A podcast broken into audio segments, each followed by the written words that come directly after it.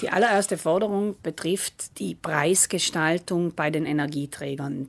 Da muss absolut sichergestellt werden, dass hier keine Spekulation stattfinden kann und man muss auch den Zusammenhang zwischen verbrauchter Energie und Betrag auf der Rechnung wieder viel klarer machen. Im Moment ist es nämlich so, dass ich etwas verbrauche und dann steht irgendetwas anderes auf der Rechnung. Und ein sparsames Verhalten lässt sich nicht unbedingt sofort auf der Rechnung ablesen.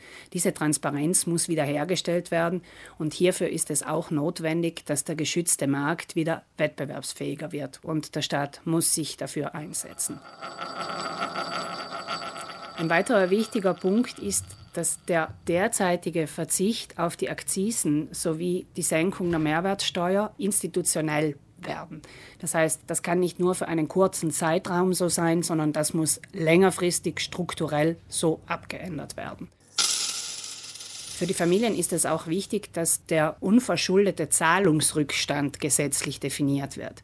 Wer schon durch die Pandemie Schwierigkeiten mit dem Einkommen hatte, der wird jetzt von den Teuerungen komplett überrumpelt.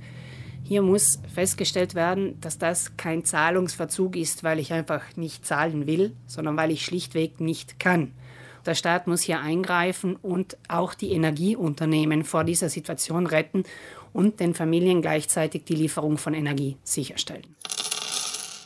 Daneben sollen auch die Kompetenzen des Preisgaranten Mr. Prezzi, wie er im Original so liebevoll genannt wird, gestärkt werden. Er soll schneller sanktionieren können, wenn er auf Spekulationen trifft.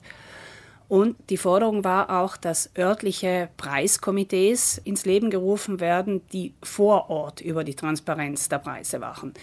Dem stehen wir sehr positiv gegenüber.